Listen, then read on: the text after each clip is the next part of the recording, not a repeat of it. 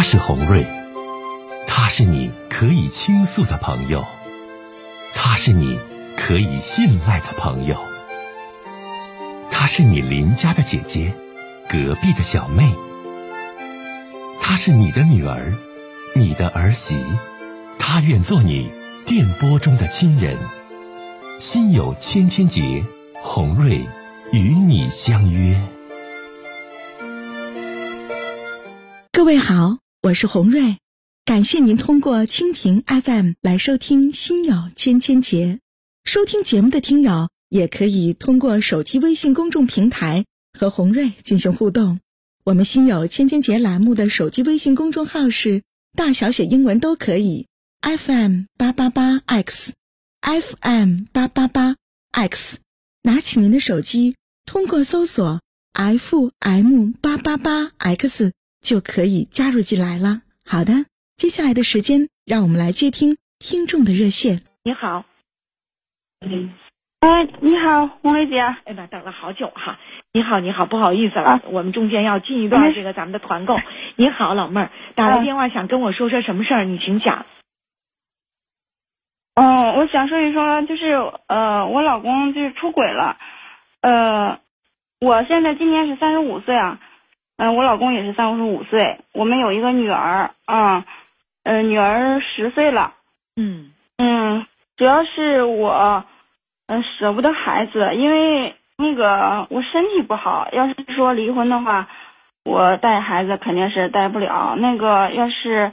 那肯定孩子跟他，我就舍不得孩子，就是也不是说舍不得老公，嗯，这个事儿吧没有捅破，我没有问他，我就害怕问他，一问他，嗯，他然后俩人急眼了，他就干脆说离婚吧，然后我我就应付不了，就得离，嗯，就是这样的，然后我就想问一下姐，我该怎么办呢？是我不捅破吧，因为我们两个是异地啊，异地。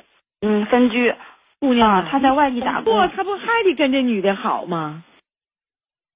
啊，还得跟这个女的好，但是，哎呀，是啊，一开始我是，嗯，真是挺冲动的。其实我我就没有把这个事儿捅破，一开始我就寻思着，嗯，就就我就那个让他好吧。不不不着急了，红姐问一问，我问一问你情况，我我我了解一下是怎么回事。首先，你今年年纪有多大？三十五，三十五岁，你老公也这个年纪吧？啊，他也三十五。嗯，你俩异地，你在哪儿？他在哪儿？我在河北，他在内蒙。哎，你这个之前来参与过，姑娘。嗯，对对，但是 我没有说这个事儿。但你看，你之前你不是这么说的，老妹儿，你之前你没说你老公出轨的事儿啊？就说你俩感情不和，你身体不好，完我劝你，我说你看你要身体不好，暂时你别离婚。你说你要离婚了，身体还不好，还带个孩子，你说你咋整？啊，对，但是就没说这个事儿。一开始我寻思呢，就啊，我就想抓证据啊，我就想想逮着证据，然后逮着证据充足了，我就我就能能在法律上得个赔偿，我就赔偿，我就带孩子离婚吧。我我就想给自己，然后顺便也给自己个时间，给自己就是说让自己能独立起来，带着孩子能独立起来。但是我这一天天的，有时候真没劲儿，身上是一点力气没有，好像就自己控制不住自己，然后然后就感觉这个婚还不能离，不能就是让他随便这样弄这样闹下去。我就想该怎么办？那你现在你不还是一分收入都没有吗？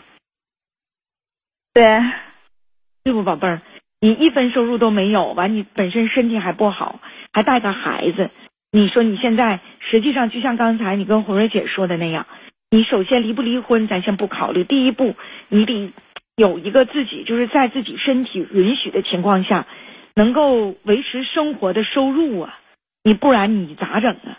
你这开门你在城里带个孩子，处处都需要钱。对，冷静下来就是这样的，就是我也是这样想，就是我就是想给自己顺便逮着个证据，然后呢顺顺便让自己成长起来，然后就感觉好像好多时候那婚外情出轨的证据，那可不是顺便就能给的，而且你俩还不在同一个地方，你到现在你也没搜索到证据啊？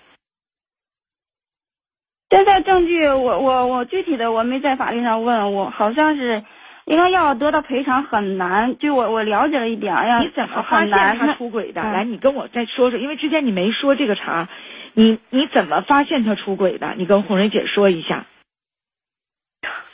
嗯，我结我我们结婚十二年了吧，十二年了，我们是二婚，从我们一结婚呢，他就。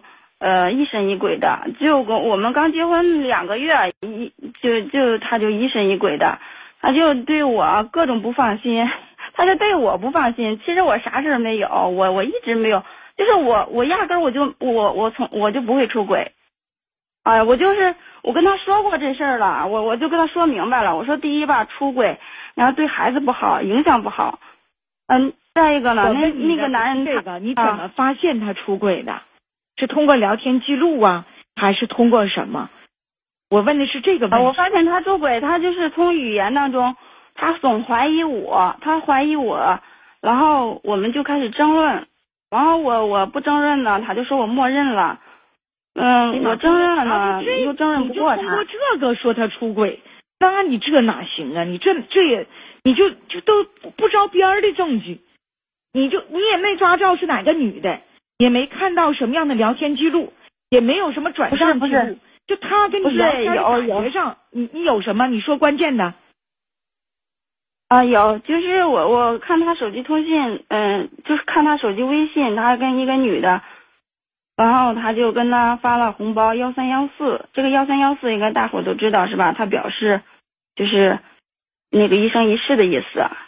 但是还有他他给买了好发了一一三一四。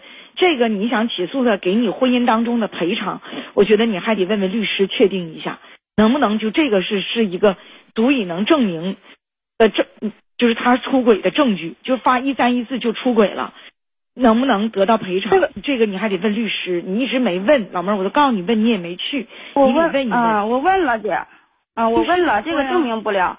还有呢，就是他买了，不了吧？呃，有女的衣服啊，有项链。还有就是那种伟哥啊，那 那种那种药啊，就是那壮阳的药。那了，去年他一年也没回来，他他买了好几瓶。他买那个干嘛呀？这些你拿到律师那儿，律师说这些有用吗？这也不是证据，这不是说能证明丈夫出轨的证据。你想干啥？这也不是。你想干啥？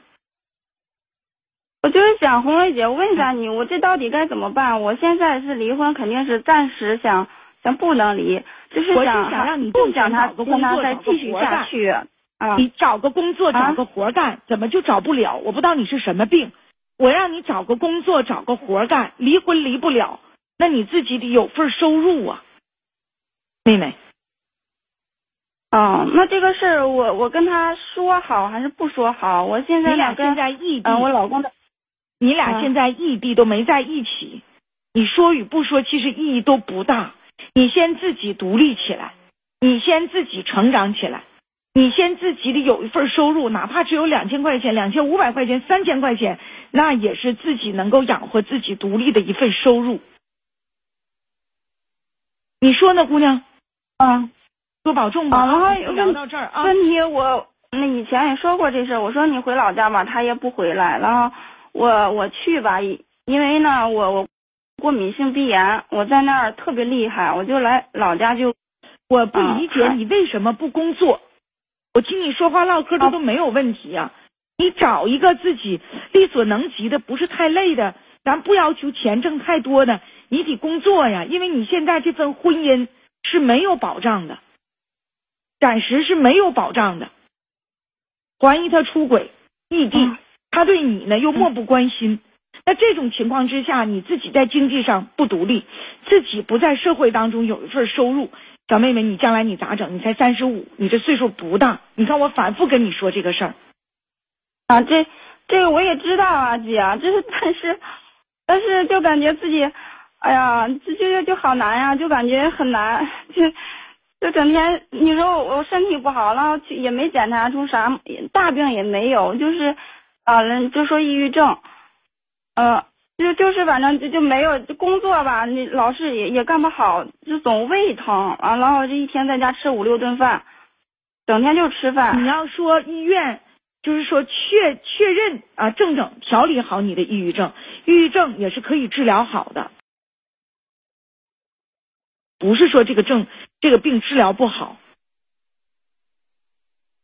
哦，对不？我知道，我知道工作很重要，但治好了之后，你看我身边也有患有抑郁症的这个朋友，那你通过这个正规医药医院这个开出的这个这个这个这个药方和治疗的方案，那抑郁症是可以治疗好的呀。然后回归到工作当中，对不对？